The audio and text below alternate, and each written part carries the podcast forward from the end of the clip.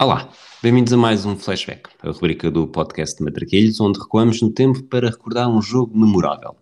Hoje vamos viajar até 12 de julho de 1998, em Paris, no dia em que a França de Zidane venceu o Brasil de Ronaldo e conquistou o Mundial pela primeira vez na história. Eu sou o Silva e vou estar à conversa com o Pedro Fragoso. Ahí la tiene Marabona, lo marcan dos, pisa la pelota Marabona, arranca por la derecha el genio del fútbol mundial, y es el tercero a tocar para Borruchaga siempre Marabona, genio, genio, genio, ta, ta, ta, ta, ta, ta, ta!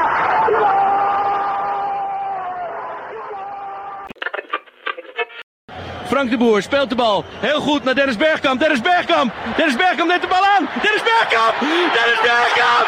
Dennis Bergkamp. Dennis Bergkamp.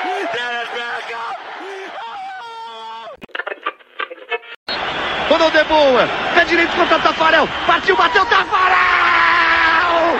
Sai. Brasil. Sai. Sai que é sua, Tafarel. Brasil.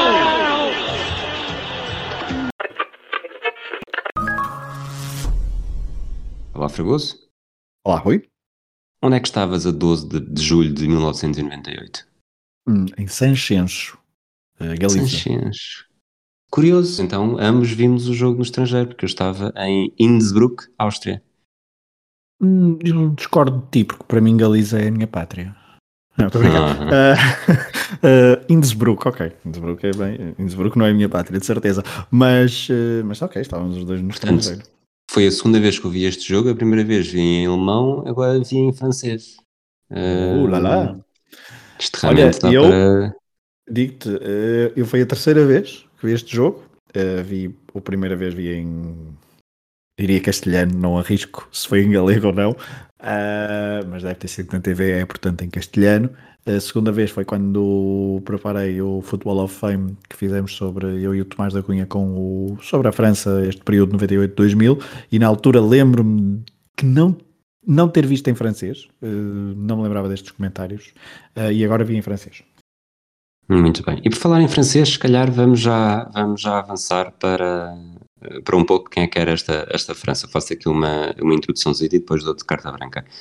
Vinha de um, de um fracasso humilhante no apuramento para o Mundial 94, portanto já sabia que ia ser organizador e perde, organizador em 98 e perde o apuramento para o Mundial 94. Um jogo em Paris contra a Bulgária em 93, muito famoso. Gerard Houllier é sacrificado, entra Amé Jacquet para o seu lugar e este novo selecionador trouxe um novo estilo, alcançou as meias finais do Euro 96, foram perdidas apenas nos penaltis para a República Checa e tinha, começava a ter Zinedine Zidane como estrela maior.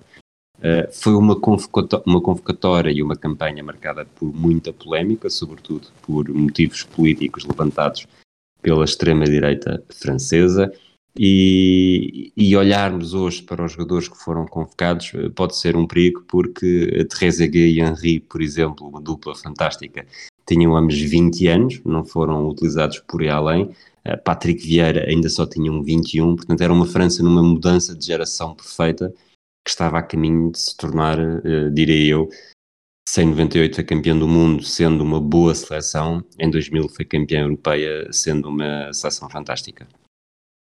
Concordo. Um, e estavas a falar de Anel, estavas a falar de Trezeguet e de Henry e falta aí a Anelka, que é a grande surpresa e a grande polémica da convocatória, porque a MJQ uh, levou 26 jogadores, creio, para estágio e depois cortou cortou três jogadores, uh, para além de Anelka, lembro-me de Ibrahim Ba, que na altura já não sei se estava no, no, no Milan ou ainda no Marseille, depois também há um outro jogador que, que cai. Uh, era uma, uma França, de facto, que vinha de um, de um contexto conturbado, para recordar aos nossos ouvintes, a França não jogava um jogo do Mundial desde 1986, desde, uh, desde as meias finais frente à RFA, porque tinha falhado a presença no Mundial de Itália em 1990, e depois também, como tu disseste, esse trauma búlgaro frente à, Costa de Nove, no Parque dos Príncipes, e portanto falhando 1994 o Mundial Estados Unidos. Um, MJK é o escolhido então para ele que já era ele que era adjunto de Gerard Houllier na campanha então para o Mundial de 94, eh, campanha essa, como dissemos, mal sucedida, e a Mejaque é o, é, o, é o escolhido, ele era, ele era adjunto, mas ele tinha um bom cartel em França, ele, era um, ele tinha sido o treinador de um excelente Bordeaux dos anos 80 com futebol, uh, futebol champanhe também, se pode dizer, um, e com um futebol muito atrativo, com bons jogadores, e, era, e tinha um cartel, ele tinha sido campeão, creio, uh, três, três vezes na, na, na, Liga Francesa nos anos 80. É preciso dizer que uh, a França, portanto, regressava ao Mundial depois de uma época dourada, nos anos 80, uma época dourada que ficou ali à porta nas meias finais por duas vezes, quer em 82, quer em 86, venceu o Euro 84, portanto, essa, depois dessa euforia toda durante os, os anos 80, os anos 90 começaram mal, mas depois com esta organização a vontade de vencer era, era grande. E a, um, MJQ, com alguma fama de autoritário e muito mais conservador, foi então escolhido, já tinha 57 anos, foi então escolhido para. Um, para fazer esta, esta campanha, que começou então, como tu disseste, no Euro 96, e estamos a falar de um treinador que uh, estreou uh, nomes como Zinedine Zidane, mas também Thuram, ou seja, são, é ele que promove mesmo aqui as estreias destes dois jogadores e depois, em contraciclo, afasta da seleção outros nomes que tinham sido incontornáveis até 94, uh, eh, principalmente três nomes, uh, Jean-Pierre Papin, Cantona e também David Ginola, David Ginola muito sinalizado também por causa desse trauma búlgaro, desse jogo frente à Bulgária, porque ter feito um cruzamento quando deveria ter guardado a bola nos últimos uh, instantes do jogo. E portanto esta, eh, essa fama de disciplinador, de um homem já um pouco retrógrado, um, um, de um professor de quase de educação física, era esta a fama que a Emejaque tinha Uh, e que tinha feito então uma espécie de limpeza de balneário, e essa limpeza de balneário uh, começou já para o Euro 96. É uma, é uma, nessa altura, em 96, a equipa base já está muito próxima desta que joga em 1998 no Mundial, porque já tem Tio Ram, já tem Lisa Razou, já tem Blanc, já tem Desailly, já tem Deschamps, Zidane, Diorkaev, Caramba, uh, e depois há assim um ou outro jogador que, que sai em detrimento de, de, outros, mas são questões pontuais e, portanto, começou já no, na campanha para o Euro 96 um, a delinear o que seria este, uh, a conquista, porque não é spoiler nenhum, a conquista do, do Mundial em 98. Se a França tem algumas polémicas na convocatória, o Brasil tem a rainha de todas as polémicas. É uma equipa que tem nomes como Cafu, Roberto Carlos, Rivaldo, Bebeto, um jovem de Nilsson que, que ameaçava ser a nova grande pérola brasileira. Obviamente tinha uh, Ronaldo, Ronaldo fenómeno, ele que tinha brilhado ao mais alto nível no Barcelona na época anterior e tinha feito mais uma grande época uh, no Inter. Uh, tinha sido decisivo também na conquista da Copa América no ano anterior, em 97. Carlos Alberto Parreira, campeão em 94, eh, era agora, eh, o seu lugar era agora ocupado por Mário Zagal, ele já tinha sido campeão enquanto jogador na década de 50 e 60 e treinador na década de 70, 1970, mas uh, todas as conversas iam dar a Roma, Rio. Roma, Rio. Uh, Romário, de facto, como nós comentamos na no, no episódio que fiz com o, com o João Tiago Figueiredo, Romário tem uma relação muito conturbada com, com, com os mundiais, desde 90 até 2002. O João Tiago, nessa na altura, definiu muito bem. E aqui em 98, estamos a falar de alguém que esteve na convocatória, esteve em Paris na concentração, mas uns, um mês antes de, de, de voarem para Paris, ele tem uma lesão num jogo, um, acho que da Copa Rio, frente ao. Um, Ai, Fribur, Friburguense, é um nome, já não me lembro qual era, qual, era, qual era a equipa, mas era uma equipa claramente. Quer dizer que os hambúrgueres são gratuitos? Exato. Um, e, o, e o Baixinho certamente comeu um. E, mas uh, houve muita polêmica. O fenómeno Ronaldo foi, deve ter ficado com hambúrgueres para a vida. Porque... Eu e o uh, Maniche. Exato. Jorge Andrade Maniche Jorge...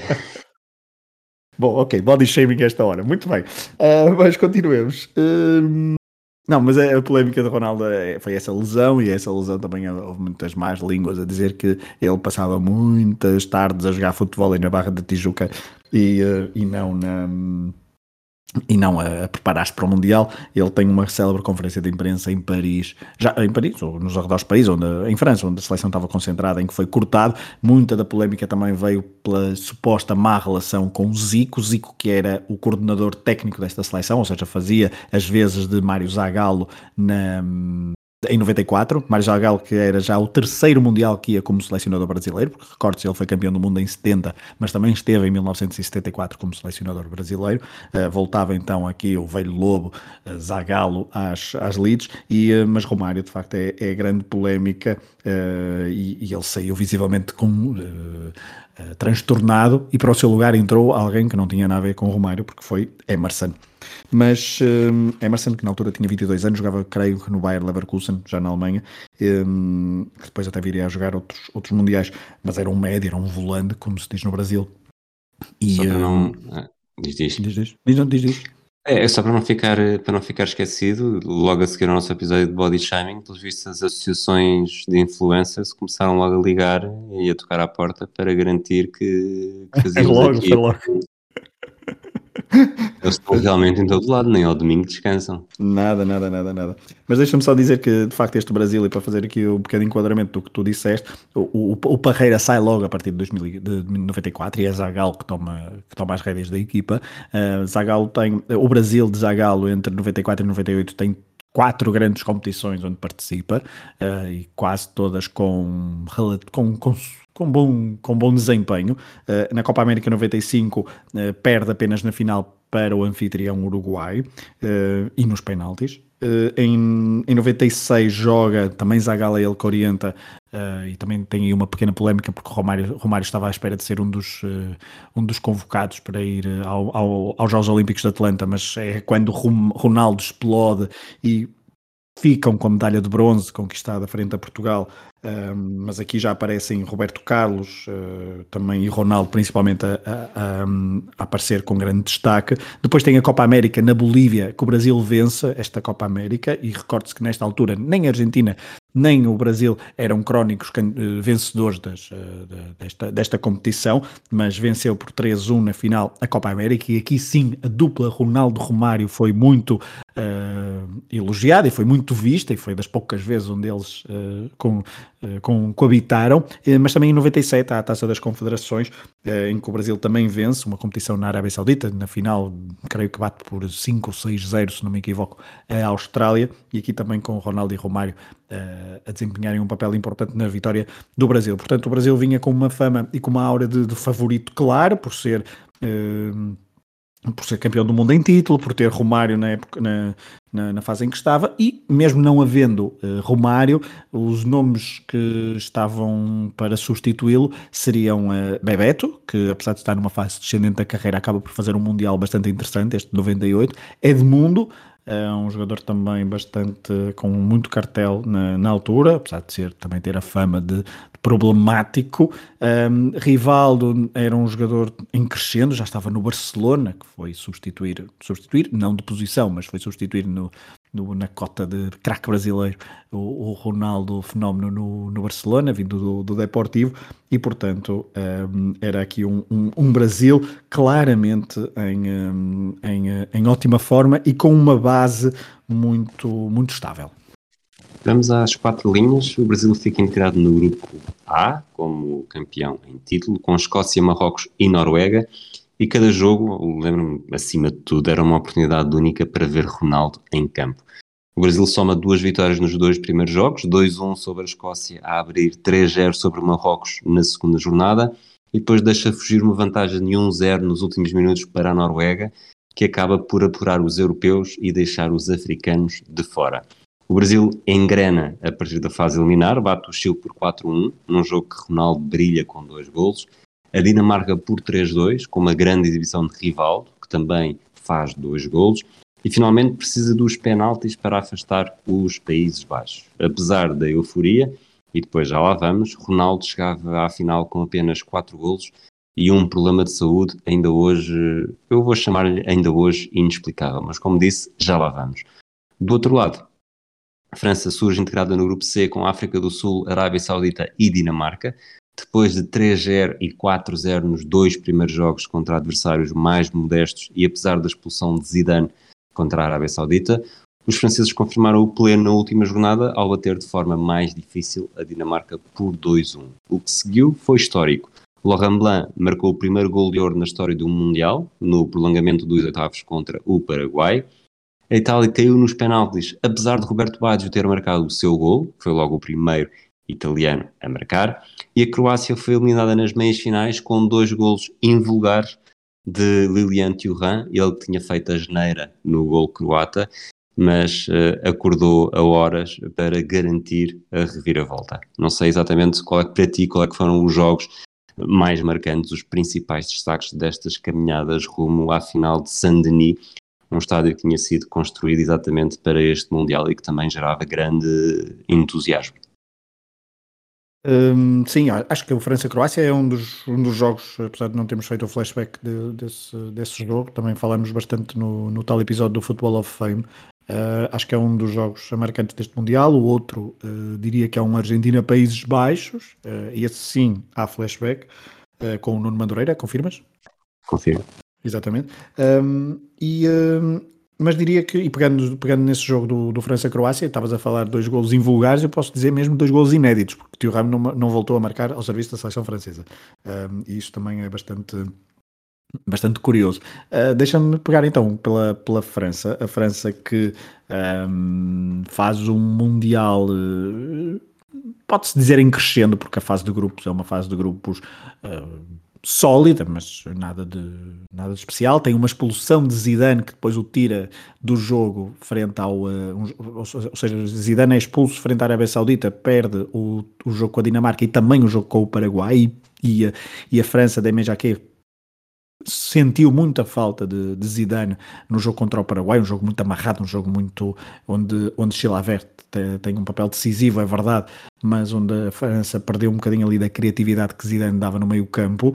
Um, e, eh, e depois no, no, jogo dos quartos de final, é um jogo bastante amarrado taticamente, frente à Itália, um jogo onde muitos dos jogadores se conheciam de, de jogar nos clubes, porque boa parte dos jogadores franceses jogava ou já tinha jogado em Itália, uh, conheciam todos do outro lado muito bem. Aquela Itália de César Maldini não era uma má Itália, uma Itália que fica um bocadinho na sombra, porque lá está perto nos penaltis, mas era uma Itália que tinha Vieri em ponto rebuçado, Roberto Baggio também estava uh, em boa, numa boa forma uh, neste seu regresso ao Mundial, ele que tinha marcado penalti não só neste jogo, mas também frente ao Chile no primeiro jogo, e, eram, e, e, e, nesse jogo frente à França tem uma, uma excelente oportunidade já no prolongamento para, para, fazer, para fazer o golo. E, esse jogo é um jogo mais amarrado, é um jogo tenso, é um jogo França-Itália, quartos de final. O anfitrião queria claramente ganhar. Depois, frente à Croácia, a França entra muito bem, entra mesmo muito forte nos primeiros 20 minutos e depois a Croácia vira completamente o jogo, consegue. Também há uma substituição de Carramba por,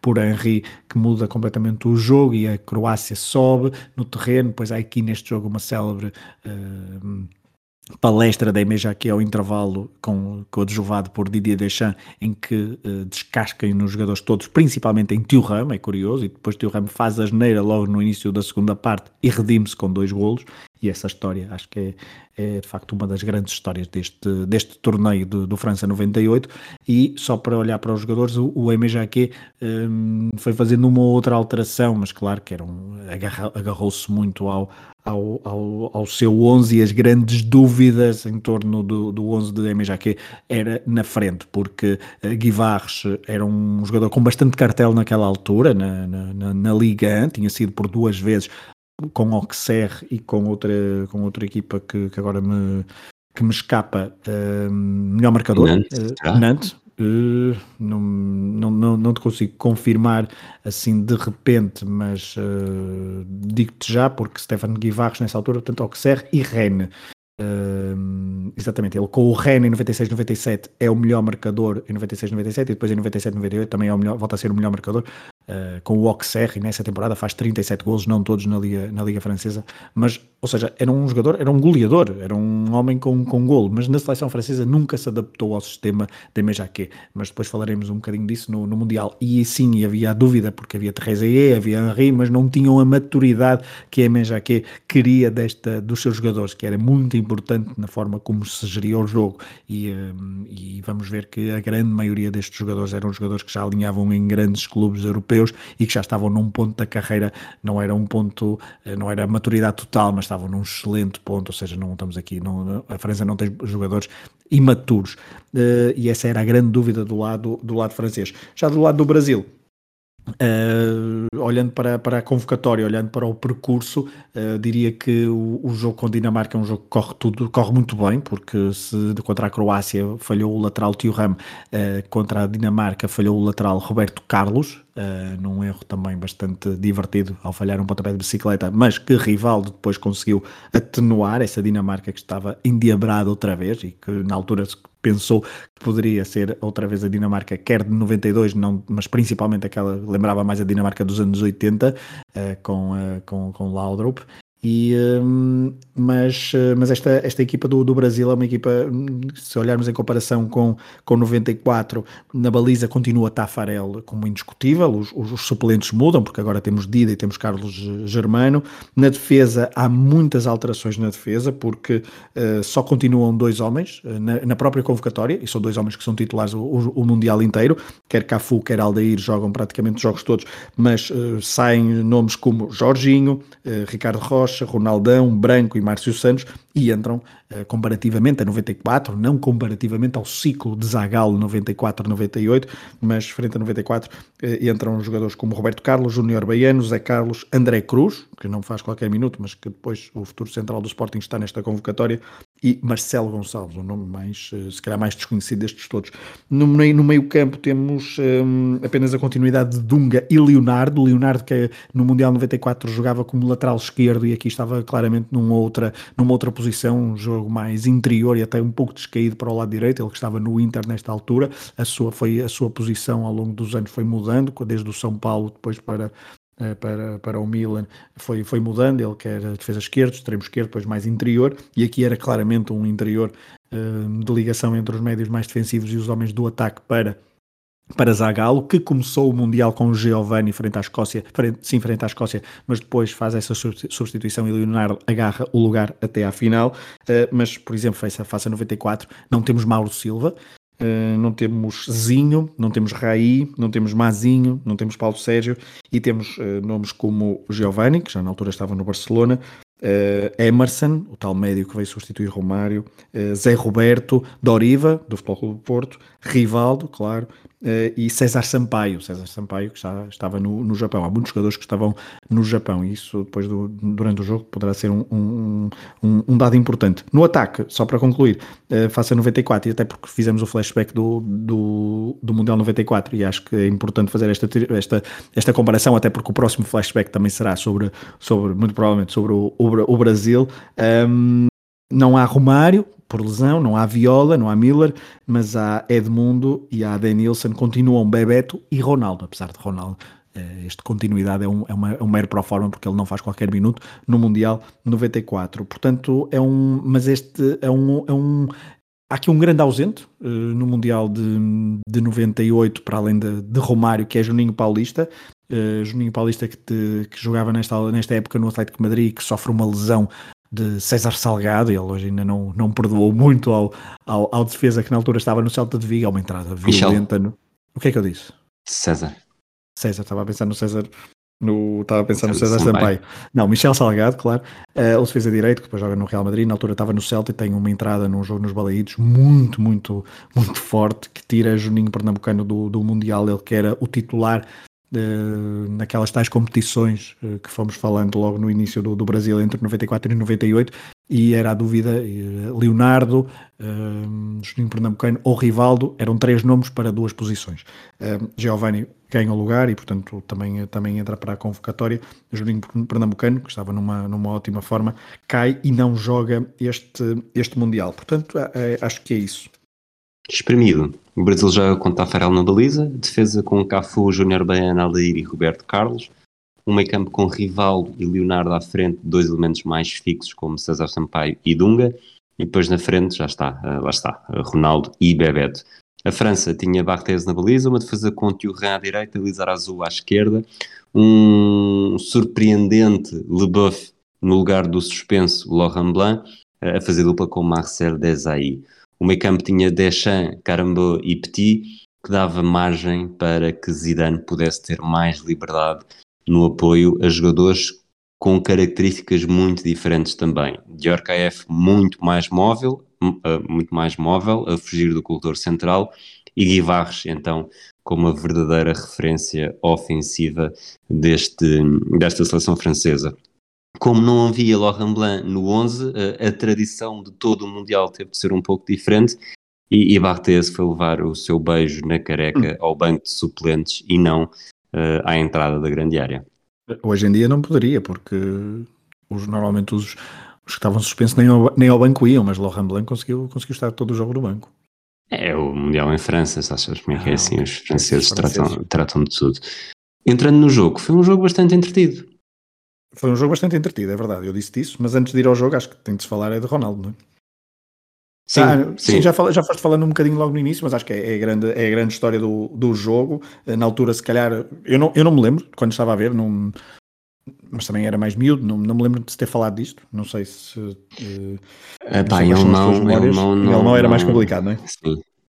Uh, ok, portanto passemos a essa parte para ver se depois quiserem comentar, uh, se se lembrarem de como é que a RTP, na altura que eu acho que era a RTP que dava os jogos, uh, tratou esta, esta possível, esta saída de, de, Ronaldo, porque Ronaldo durante alguns minutos não esteve no 11 oficial do jogo, porque a, o prazo máximo para quando for dada a ficha do jogo, Edmundo, que ainda não tinha praticamente jogado neste Mundial, tinha aparecido então no lugar de, de, Ronaldo, porque Ronaldo, umas horas antes, no início, assim ao final da manhã, ou por volta da hora do almoço, uh, teve umas, do dia da final, teve umas convulsões, uh, Roberto Carlos, com quem partilhava quarto, foi o que deu o alerta, e depois gerou-se, não há muitas versões, mas há várias, há muitas incógnitas sobre exatamente o que é que se passou, não é um ataque epilético, o Ronaldo diz, há quem, há quem diga que é um, foi um, um ataque cardíaco, uh, a verdade é que Ronaldo foi fazer vários exames para, para o hospital e uh, conseguiu voltar a tempo, uh, sozinho, com os médicos, ao, ao estádio, quando já estava toda a equipa preparada para fazer os exercícios de aquecimento, e depois Zagallo reuniu com, com a sua entourage e decidiu que ia no lugar de Edmundo, a verdade é que foi para o jogo e passou o jogo bastante aliado do, do mesmo completamente aliado com talvez dois ou três pormenores. E, Mas... Desculpa, deixa-me dizer, é a segunda final consecutiva, vá, terceira, se quisermos ir até, até Maradona, porque, até 90, porque Maradona em 90 está bastante limitado fisicamente, em 94, Roberto Baggio muito limitado fisicamente, e aqui em 98, sabemos agora, na altura se calhar não, não, não quem estava a ver o jogo na altura, ao contrário dos, outro, dos outros dois, Uh, não sabia que Ronaldo tinha aquele, aquele problema, mas agora sabes. Ou seja, é a terceira final em que o grande, o grande jogador desses, desses anos e o grande jogador dessa final, quer de uma equipa, quer de outra, está uh, diminuído fisicamente e os três perdem as finais. Desafiava-te a falarmos deste jogo um pouco diferente do, da, do habitual uh, cronograma do, uhum. do jogo. Eu acho que não tinha essa memória, mas de facto, talvez por todo, e acredito que o fenómeno Ronaldo tenha uh, afetado bastante a seleção brasileira, mas nota-se uma, uma França muito mais uh, interessada em ter a posse desde o início, a criar perigo com, com bolas longas. Aliás, o Guivarres tem logo um lance no, no primeiro minuto com, com um remate acrobático. Do outro lado, Rival tentava fazer o mesmo, exagerar dos passos longos, mas não dava, não dava para grande coisa. Portanto, percebeu-se rapidamente que, apesar de ser uma estreia uh, para estes jogadores em finais, uh, final de 98 a jogar em casa, havia uma grande vontade de, de resolver e, e não havia medo nenhum de quem estava do outro lado.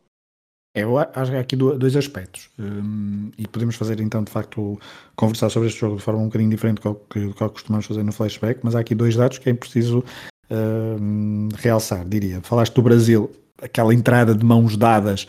É uma entrada uh, habitual nos brasileiros, mas sentia-se, olhando e sabendo agora, sentia-se uma certa tensão naquelas, né, nos rostos brasileiros, nos rostos fechados, mesmo no hino, tudo muito fechado, tudo muito carrancudo, enquanto que do lado francês uh, estava tudo entusiasmado. E este, este entusiasmo francês é um entusiasmo que vem crescendo porque não foram as qualidades uh, das exibições acompanharam também uh, a crítica e toda, e toda, e toda a envolvência do, do jogo e dos adeptos em torno do jogo francês, em torno da sua equipa, uh, inclusivamente depois do, do, caminho do hotel para o, o estádio de, de Saint-Denis, é um pouco a imagem de 2004 em Portugal, é, com, com uma uma massa humana bastante, bastante grande e muitas críticas, como dissemos a imagem aqui ainda antes do, do, do Mundial, com aquele célebre Le Tournoi em 97, com aquele célebre golo entre num França-Brasil, curiosamente, aquele célebre golo Sim. Roberto Carlos Abarte é num jogo de, de verão, um quadrangular, se quisermos, com uh, França, uh, Brasil, Itália e Inglaterra, creio que esta, eram estas quatro equipas, um torneio conquistado por uma Inglaterra de Glenn Odell que era bastante interessante até, mas isso fica para outros, para outros episódios, mas essa, muitas críticas a Jeque, e, e a verdade é que chegam à final e essas críticas tinham desaparecido. A questão racial que tu disseste logo no início também já estava esbatida e já estavam uh, os, o, o Thuram, os golos do Thuram, as exibições de outros jogadores já estavam a calar toda a gente e havia, não vou dizer uma unanimidade, mas eu, havia claramente um grande ambiente em torno da seleção francesa. E a seleção francesa, tal como eu disse há pouco, já frente à Croácia tinha entrado muito bem no jogo a querer resolver. Não resolveu logo, é verdade, mas aqui aplicou a mesma tática. Uma, uma entrada forte, uma entrada determinada no jogo e depois tinha jogadores, e acho que este meio campo do, francês era um meio campo que é um meio campo incrível. É, Zidane assumiu-se claramente como, é, como o melhor jogador, uh, Diorcaeff fugia muito bem à marcação e desequilibrava, o próprio Guivarres teve momentos interessantes e depois uh, Deschamps, Petit uh, e a, a, máquina, o controle, deixei Carramba, não é? Pela direita. Sim, sim, davam, sim, sim. ou seja, tudo, todo aquele jogo passava por eles e eles controlaram muito bem o Brasil. Ou seja, é, é, esta, esta equipa, é verdade que a equipa francesa de 2000 é uma, uma França ainda melhor, porque Zidane está ainda melhor uh, em, eh, em 2000. Uh, eh, Zidane que faz um torneio bastante irregular, também fruto da expulsão e vai também crescendo, mas esta entrada, esta sua primeira parte, é uma primeira parte de luxo, diria, de, de Zidane. Não é a sua melhor exibição, porque nós depois vimos melhores, principalmente frente a Portugal em 2000. Sim, mas esta sim. primeira parte, este, este, aquele slalom que ele faz aos 4 minutos, que, em que isola depois Guivarres, que volta. Sim. Guivarres tem, diria, quatro oportunidades de golo. Umas mais. Uh, ou seja, tem quatro boas oportunidades, umas ainda melhores do que as outras, mas tem quatro. Uma delas é este, um slalom incrível do Zidane, que começa ainda no meio campo defensivo, passa por quatro, cinco jogadores brasileiros e depois isola Guivas, que remata fraco. Mas esta entrada do Zidane era como quem diz, olhem, eu estou aqui e eu vou resolver isto, e eu estou determinado em resolver isto, e eu viria a resolver.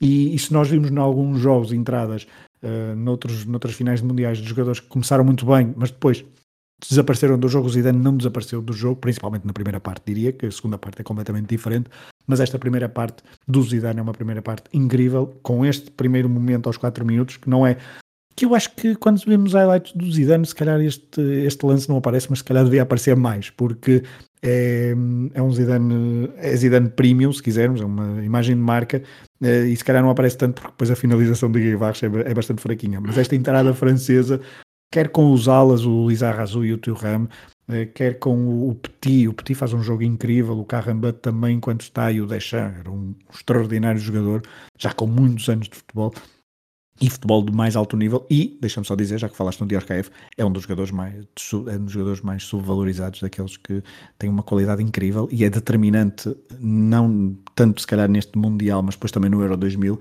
e é um jogador que, de uma versatilidade e que dava quase tudo que um treinador gostava de ter num homem uh, a ocupar aqueles eh, espaços do terreno. Hum, nem mais. Esses primeiros minutos, a França faz o primeiro gol aos 27 e, e de um canto, acho que os golos do Zidane neste Mundial são, são facilmente lembrados, mas antes disso São já... os únicos dois, não é? São os únicos dois golos sim, do Zidane sim, no Mundial. Tinha havido vários, vários lances de, de, bolas paradas ou de cruzamentos para a área que tinham criado perigo. O Diorcaeff está perto de marcar uh, aos 7 minutos depois de um livro do Zidane e Derkev uhum. cabeceia muito mal, portanto se calhar o Zidane nessa altura percebeu que tinha de ser ele em, ensinar como é que se fazia. Há um cruzamento de remate do Roberto Carlos que assusta Barthez, é o primeiro lance de perigo para, para o, a baliza francesa. O Ronaldo também tem ali uma primeira aparição pela esquerda, uh, com o Thuram à frente e, e obrigou o Barthez a um, É um cruzamento, um mas. cruzamento que é um meio remate, cruzamento remate. Sim, é? sim. E o Bartes E- faz umas, uma, umas daquelas defesas à Bartes que são muito espalhafatosas e às vezes quase parece que a bola vai entrar, em- vai entrar pela- que ele vai, com- ele vai entrar com a bola dentro da baliza.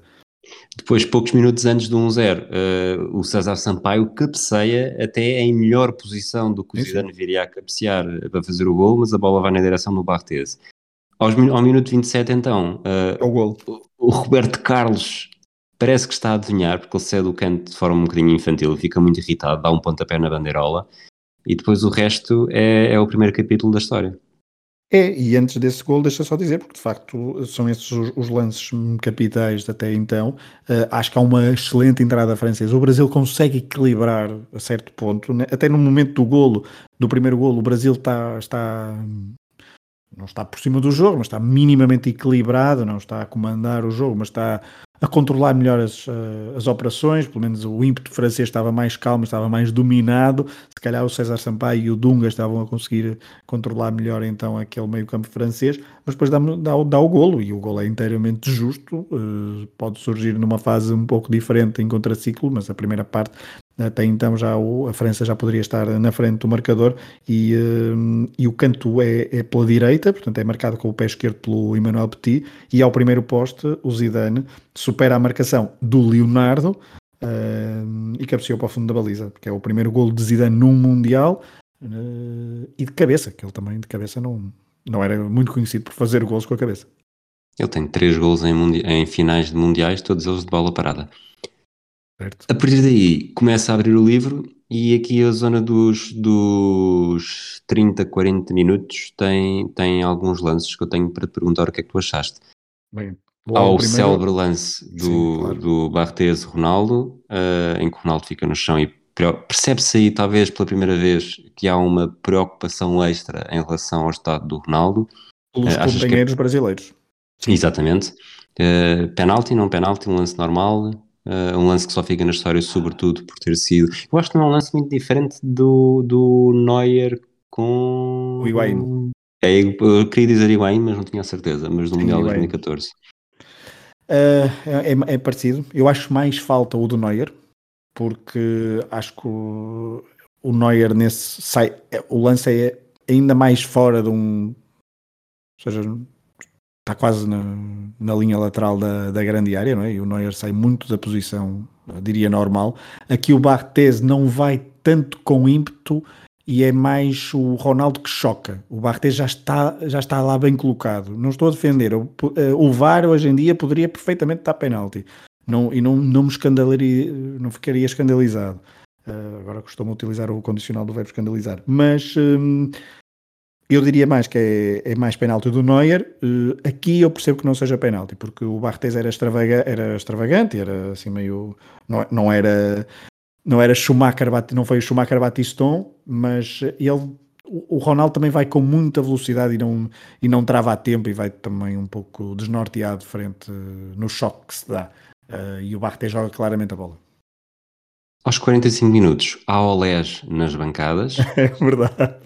Um, a França realmente está a dar chocolate. E, e chocolate? minutos antes, minutos antes, tínhamos Petit dentro da área, partíssimo do 2-0.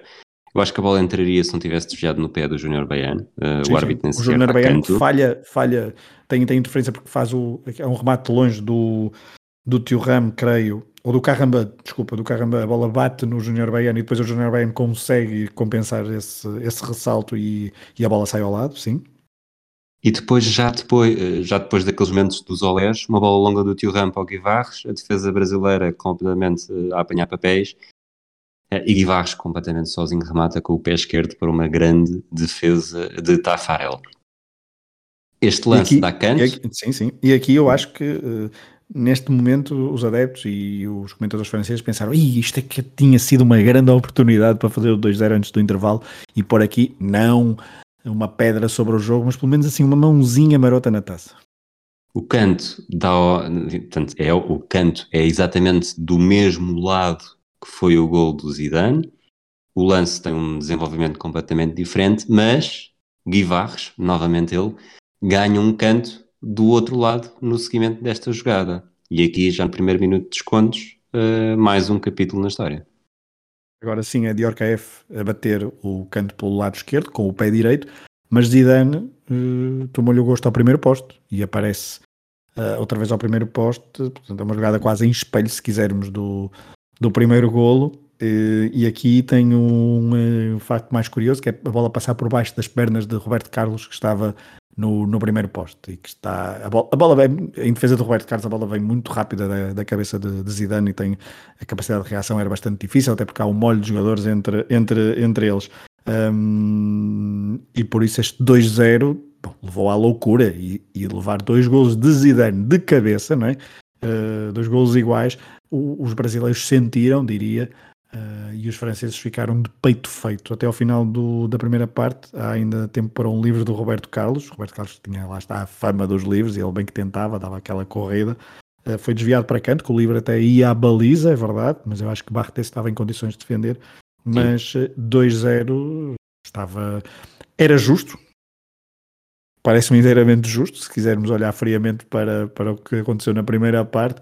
Um, a França tinha o domínio do jogo, tinha as melhores oportunidades. O Brasil aqui ou ali tentava aparecer, mas por exemplo, Rivaldo não se viu nesta primeira parte, Ronaldo também não, o Bebeto muito desaparecido. E quem se via mais do lado do Brasil diria que era Cafu, a subir, a, subir, muito pelo lado direito e depois uh, a constru, o início da construção do jogo, quer por um, César Sampaio, quer por Dunga, jogadores como, como eu disse há pouco estavam no Japão e que eu acho que acho que aí se vê a diferença. Na altura muitos jogadores estavam no Japão e não querendo desprezar o campeonato japonês, uh, se compararmos onde é que jogavam na altura Deschamps e Manuel Petit e que, que, que Christophe Caramba, eh, acho que isso explica muito do que aconteceu a nível de dinâmica e de luta do meio campo. Voltando um bocadinho atrás antes de entrar na segunda parte, achas que, que as bolas paradas de Zidane nesta primeira parte estão um pouco como estão para, para o Brasil como o Guzans esteve para Portugal no Euro 2020? Sim, claramente. Uh, pois, não, é isso, é uma, boa, é uma boa comparação. Claro que mais ninguém fará esta comparação na vida, mas, mas um... Mas eu estou aqui para fazer conteúdos próprios e exclusivos. É isso, portanto, é isso exclusivo. Portanto, lamento. Guzan-se como Zidane. É? Digam lá se não gostaram desta. Substituição no Brasil ao intervalo, entre Danielson e Leonardo, portanto, Zagal percebe que falta qualquer coisa para aquele ataque começar a desenvolver. Danielson, uh, desculpa, 20 anos, já nesta altura, ele ainda não tinha jogado pelo Betis, ele tinha sido contratado pelo Betis no ano anterior, mas continuou emprestado ao São Paulo durante uma época, mas já era na altura o jogador, se não era o jogador mais caro do mundo, era uma coisa parecida. E depois temos, uh, acho que não temos uma segunda parte tão forte. Uh, temos sobretudo, temos sobretudo amarelos. E há aqui, há aqui uma, há um lance aos 61 que eu quero falar, mas antes disso quero, quero puxar mesmo pelos amarelos. Amarelo para Desai aos 47, amarelo para Carambo aos 59. Praticamente dois minutos depois, uh, já que mexe, tira Carambo amarelado para meter Bogossian. E aos 68, uh, é Desai que é expulso por acumulação de amarelos. Achas que, que a Emen Jaquet tinha um pouco a aprender com o Roger Schmidt? Pois, mas uh, não, teve, não teve um intervalo para, para fazer e também não tinha cinco substituições para fazer. Uh, e fazer ao intervalo tinha sido, tinha sido, ou seja, ter se 10 aí tivesse ao intervalo, mas acho que ele não tiraria. Eu acho que os amarelos ao 10 aí, a expulsão de 10 aí é bastante vá, injusta. O primeiro amarelo eu não consigo perceber exatamente o que é que se passou. Não consigo encontrar uma justificação para, para, o, para o primeiro amarelo. Uh, o segundo, a imprudência dele, é verdade mas não é uma entrada numa zona perigosa do terreno, não é uma entrada dura de pitons, não é nada de extraordinário. Não falamos do arte, é o primeiro arte marroquino da, na história das finais do mundo, uh, marroquino, primeiro arte africano na história dos, das finais do Mundial, uh, saí de Belcolá, é assim que se diz? Acho que sim marroquino. Eu acho que ele foi demasiado severo nesta, neste, nestes dois amarelos a 10 aí. E isto mudou o jogo. O Brasil uh, entrou bem no, na segunda parte. Uh, a França entrou bastante medrosa. Expectante, não é? Expectante e medrosa. A ver o que é que aquilo dava. Uh, e, o, e, a verdade é que se o Brasil faz um golo até aos 61, minutos. por exemplo, né? quando Exato. o Carlos Eu ia dizer até aos 70 minutos, mas sim, até aos 70 minutos, mas se fazia um golo, os brasileiros tinham, estavam em campo, Ronaldo Rivaldo, Bebeto, Denilson, Uh, enfim, uh, jogadores que podem inventar um gol a qualquer momento. Não foi um jogo mais inspirado por parte do Brasil, mas se quiseres podemos ir a esse, esse lance dos 61, que é um lance que diria que 9 em 10 num Ronaldo normal teria dado gol. Cruzamento da esquerda do Roberto Carlos, o Ronaldo ao segundo poste para no peito, perde talvez mais tempo do que seria esperado num jogador como ele, a pôr-se a jeito para rematar e depois acaba por rematar a figura naquela que é sem dúvida nenhuma, a melhor oportunidade do Brasil, apesar de termos depois uma bola na trave e já temos tido aquele lance do Zé Sampaio, acho que é a melhor oportunidade do Brasil em todo o jogo. Sim, e lá está, teria mudado, acho eu, o jogo, porque o Brasil tinha entrado forte e tinha dado um ascendente, uh, tinha confirmado esse ascendente, e acho que os franceses, então depois com menos um jogador, iam ser bastante difícil, ia ser bastante difícil para a França de impor o seu jogo. E a verdade é que depois também há um outro lance do, do, do, do Bebeto, com o Bartes, ao, o Bartes aos papéis fora da área, era maluco este, este guarda-redes, é verdade. Um, e depois o Bebeto não conseguiu emendar com, com qualidade para a baliza.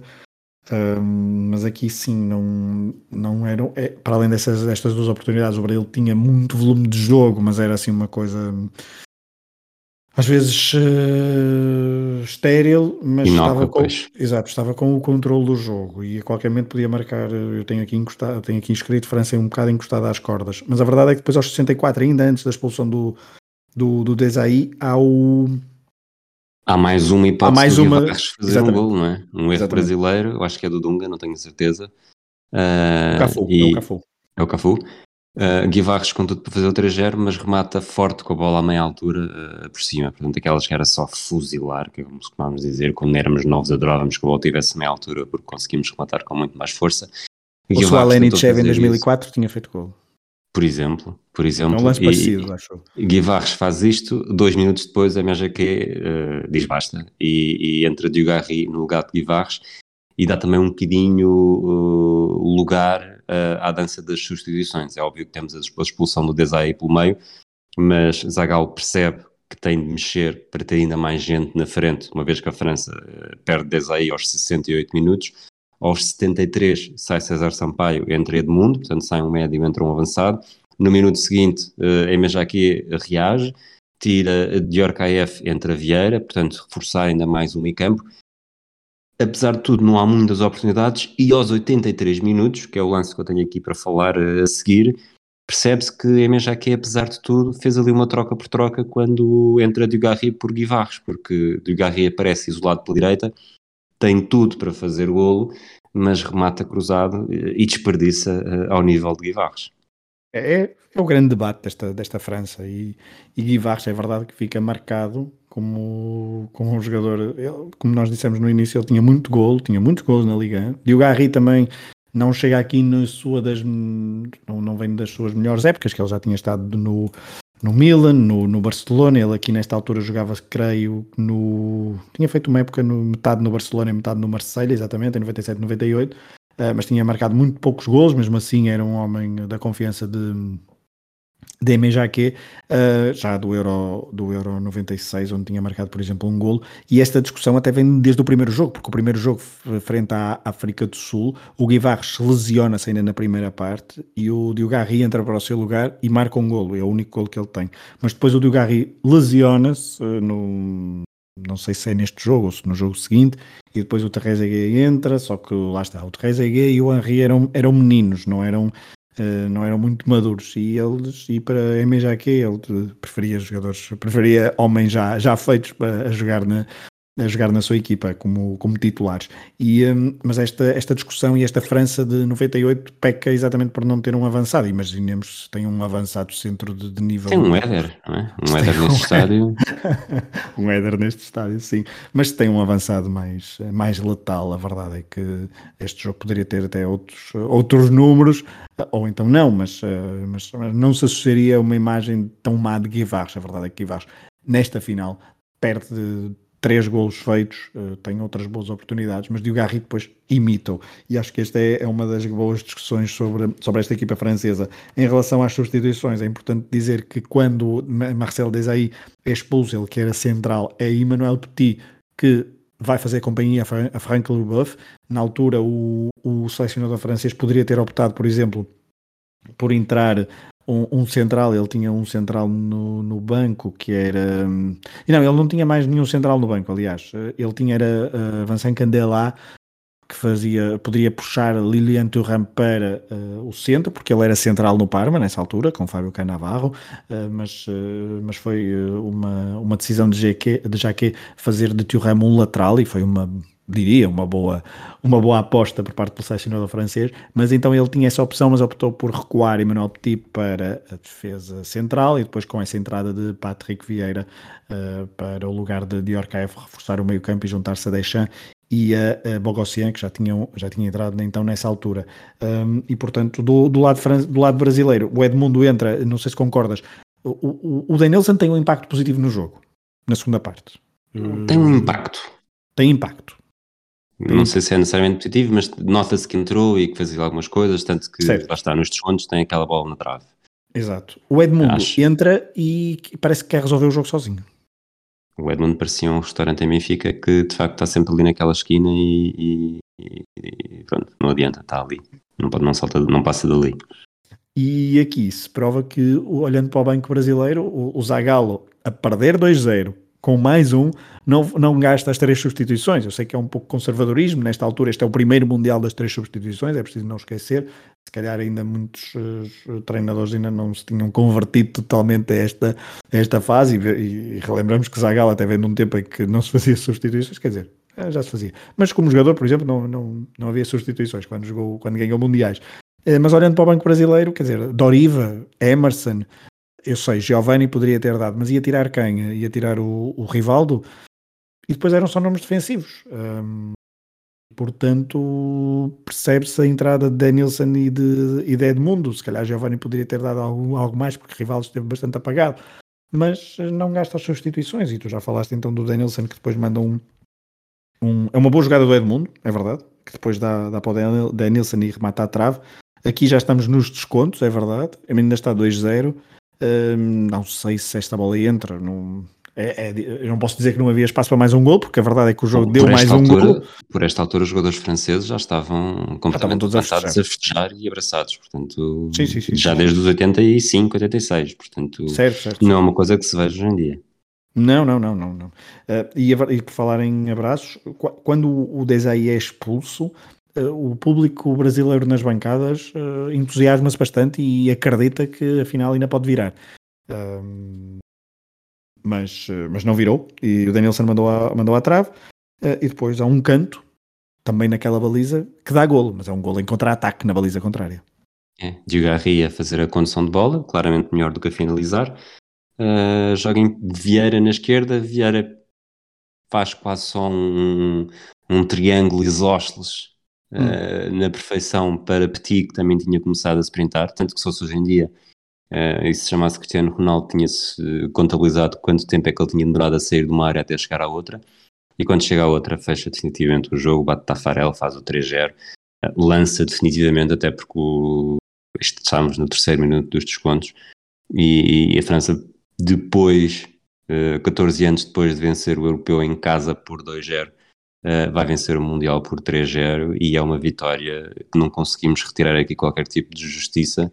Numa geração que, não sendo a melhor, conseguiu ser muito mais completa, sobretudo. Uh, Fala-se muito no Itália-Brasil de 82, não é? Que o Brasil é claramente uma equipa muito melhor, mas que se olhando apenas para o jogo, a Itália até faz um grande jogo e talvez melhor do que aquele Brasil. Uh, aqui o Brasil até podia ter mais potencial, mas, mas aquilo que a França fez é mais do que justo eh, para, para vencer o jogo e não é, uh, como dizer, não é absurdo nenhum que o tenha feito uh, com três golos de diferença. E se nós olharmos para os últimos mundiais, temos um França-Croácia que é, que é 4-3, depois muitos 1-0. 4-2, desculpa, uh, muitos 1-0, uh, diferença de 3 golos, uh, corrijo-me se eu estiver errado, mas já não existia desde 1970, quando o Brasil vence a Itália por 4-1. Uh, e, e, nunca houve uma equipa a vencer por 4 golos. Nós já vimos muitos jogos, jogos de finais, aqui no flashback e tudo. provavelmente este até seria o jogo todas as oportunidades que já vimos do Guivacho e do Garri, que se tivesse chegado a uma diferença de 4, não teria sido uh, choque nenhum. Não, e é uma superioridade francesa que depois uh, culminou também em 2000 com aí sim o pináculo desta geração, com, com melhores atacantes, com melhores definidores na frente. Uh, Trezeguet com um gol de ouro na final, não é? Mas aqui um golo que Guivarros não marcaria, arrisco-me arrisco o prognóstico, mas, mas aqui a verdade é que eu acho que está, a diferença está no meio campo, porque César Sampaio e Dunga eram jogadores que vou voltar, na, vou voltar a bater na mesma tecla, mas eram claramente o L mais fraco desta equipa, porque Roberto Carlos e Cafu eram bons, hum, bons, bons laterais, os centrais Júnior Baiano e Aldair, não, o Aldair ainda estava no seu prime, não é o seu prime, mas estava numa boa fase na, na Roma, Júnior Baiano um pouco mais fraco, mas não, não destoava assim tanto de Farran que Leboeuf, se quisermos. Um, mas o meio-campo, sim, este meio-campo deixa Petit Caramba uh, contra César Sampaio, Dunga e Leonardo. Leonardo, que depois também passa pelo, pelo Japão, ou já tinha passado pelo Japão, um, fez a diferença. Acho que faz completamente a diferença, porque Ronaldo e Rivaldo são nomes que muito fortes. Bebeto está numa fase descendente da carreira, mas é um nome com mais cartel do que Guivarros, porque já tinha e tem um Mundial também no, nos seus ombros juntamente com o Romário. Uh, e tem ótimas campanhas no, no na Corunha. Um, mas eu acho que aqui o meio campo faz, faz completamente a diferença. E é um meio campo e é uma equipa que é muito pouco às vezes valorizada, se calhar mais por nós portugueses, por causa do nosso trauma com, com os franceses. Uh, e eles merecem que nós os desvalorizemos um pouco, mas aqui que ninguém nos ouve um, este meio campo que depois seria reforçado com Patrick Vieira no lugar de Caramba. Um, e, que, e Patrick Vieira em 2000 é um jogador ainda mais completo depois de ter trabalhado ainda mais com a Arsène Wenger e essa influência do Arsenal aqui é inegável. Um, esta França era uma, é, foi uma máquina, não foi, não foi tão, tão um, não perdurou tanto tempo, não é? Uh, e a França do, depois dos anos 2000 desilude um pouco. É verdade, tem uma final em 2006, mas já é, tem alguns jogadores desta, geração, mas já são poucos. Mas aqui é uma. Estavam, estavam todos em, em ótima forma no, no, seu melhor, no seu melhor período da carreira, das suas carreiras, e, e, e merecem. E, e faltou Laurent Blanc, é verdade, um, que tinha sido expulso graças a um, um pequeno teatro de, de bilites nas meias finais. Mas, mas mesmo com jogar com menos um e contra o Brasil, e jogou com menos um praticamente 30 minutos, Uh, a França não, não, desmoralizou, não fez um antijogo, não se viu grande antijogo por parte dos franceses, uh, mesmo vencendo por 2-0. Sentia-se uma confiança muito grande, visto de fora, por parte de, desta equipa de, de MJQ. Uh, e toda a bancada, daquela, aquela bancada presidencial com, com Jacques Chirac, Jospin, Michel Platini, aquilo estava tudo pronto para a festa. É verdade que o Brasil parece-me que seria a única equipa que poderia estragar. Mas se este Brasil, que já entrou, obviamente, que agora sabemos, diminuído pela questão de mental de, de Ronaldo. Mental, os jogadores diminuídos mentalmente por causa da questão física de Ronaldo. Uh, mesmo assim, não, mesmo eu diria que com Ronaldo no, no, seu melhor, ou pelo menos sem aquele episódio, Ronaldo não tem um próprio, não tem um mundial incrível, não faz um mundial incrível, é uma época bastante desgastante, ele tinha vencido a Taça UEFA com o Inter, tinha feito muitos jogos, um, mas eu acho que se não tivesse acontecido nada com o Ronaldo, eu acho que era muito difícil bater, bater esta França. Qual é que achas que foi o papel mais difícil de, de Frank Leboeuf na, na carreira? Uh, ajudar a marcar Ronaldo neste jogo ou, ou dizer à personagem de Stephen Hawking que, que muito provavelmente vai morrer em breve? No filme A Teoria de Tudo. Apanhas-me apanhas na curva porque eu não vi esse filme. Pronto, o Frank Leboeuf é médico e, e basicamente diz-lhe que, que, as coisas não vão correr bem. Um diagnóstico inicial. Não, não enfim. Vamos às estrelas não, então. Ui, as estrelas, pois é. É difícil. Uh, eu vou dar uma estrela, uh, vou dar três estrelas a um jogador brasileiro. E é complicado, mas eu vou dar. Uh, e acho que, apesar de um ou outro. Cristiano Carambola. Stefan Guivarres. Salvou, salvou 3 ou 4 gols. Melhor jogador, melhor jogador brasileiro. Não. Um, eu mesmo assim eu vou dar ao, ao Cafu. Um, porque foi tem uh, alguns erros defensivos, nomeadamente aquele que nós falamos que, o, que o Guivarres falhou, mas mesmo assim pareceu-me ofensivamente, tem vários cruzamentos, várias investidas, uh, remar contra a maré, e se ele já tinha feito, tinha tido uma boa entrada como suplente utilizado na final, e estamos a falar de um, de um histórico das finais, ele vai jogar três finais consecutivas, um, acho que é o único jogador brasileiro que merece as três estrelas, na minha opinião. Quatro estrelas? Quatro estrelas. As cinco já estão guardadas. As quatro estrelas vão para hum, vão para, estou indeciso entre dois nomes, uh, entre dois homens do meio campo, entre Didier Deschamps e Manuel Petit. Manuel Petit depois é central, tem uma figura um bocadinho menos uh, importante, portanto eu vou dar a Didier Deschamps, principalmente como símbolo deste meio campo. E era o capitão. Eu vou, eu vou impugnar que o Deschamps ganhe o que quer que seja no episódio de Matraquilhos em que eu participe, portanto, portanto Petit fica com as quatro estrelas, não só por ter desempenhado mais do que uma posição, mas ainda ter tido energia para chegar ao gol. Não, e tem uma assistência, não é? É verdade. E os 5 gols, os 5 gols, as 5 estrelas vão para Zinedine Zidane, então. Enfim, aqui a censura é incrível. Uh, é, mas sim, há limites, não é? Há limites, há limites. Há limites é verdade, é verdade. Não... ele, coitado, ele já, já, já, já levou, olha, já levou com o Porto em 2004, é preciso, é preciso não esquecer. Já levou com o Éder em 2016, portanto acho que já, acho que a vida dele, acho que já temos, já temos margem para, para fazer pequenos elogios, pelo menos enquanto jogador. mas sim, 5 estrelas para Zidane. Aquela primeira parte de Zidane é assombrosa. A entrada, vários toques na bola que ele tem, uh, aqueles toques na bola à Zidane, imagem de marca, e depois os dois golos, quer dizer, não Basta não ouvir há... o, episódio que gravámos, uh, um dos últimos a sair, do futebol numérico do, de camisola 10, número 10, uh, eh, as coisas que falamos sobre, sobre alguns jogadores, do que é que esperamos ver no número 10, e Zidane tem as, tem as todas, não é? Eu mesmo. Mesmo quando não era uma jogada de, de grande destaque, a forma como ele tocava na bola, como brincava com ela, como ainda sem a roleta, mas já se com, com um elástico para esquerda e a direita, uh, é, é, de facto do outro mundo.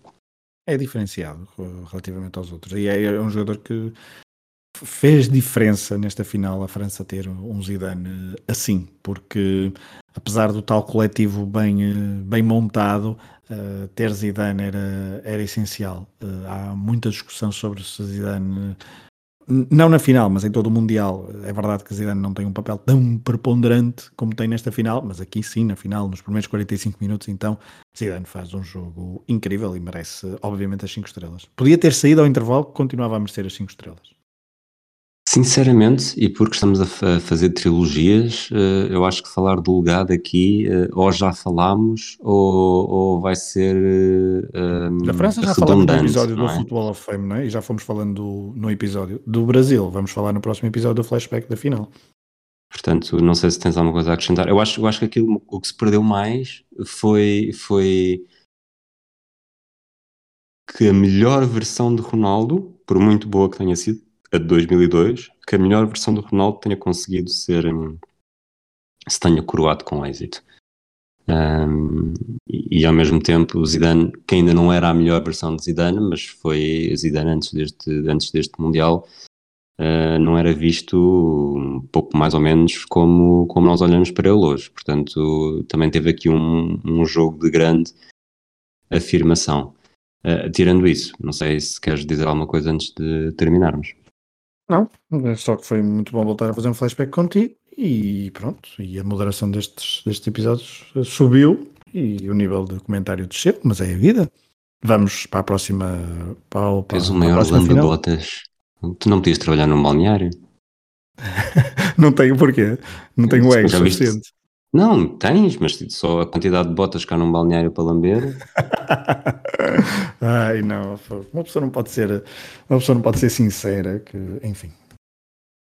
Então vá, vai lá a tua vida, um abraço a todos e voltamos em breve para, para mais um flashback. Em princípio será o último flashback antes daquela fase final que se disputa no Qatar. Exatamente. Depois até do Qatar logo se verá, mas uh, pelo menos vamos, vamos fechar este ciclo à partida com esta trilogia brasileira. Um abraço a todos. Um abraço. Ahí la tiene Marabona, lo marcan dos, pisa la pelota Marabona, arranca por la derecha el genio del fútbol mundial, y es el tercero a tocar para Borruchaga siempre Marabona, genio, genio, genio, ta, ta, ta, ta, ta, ta,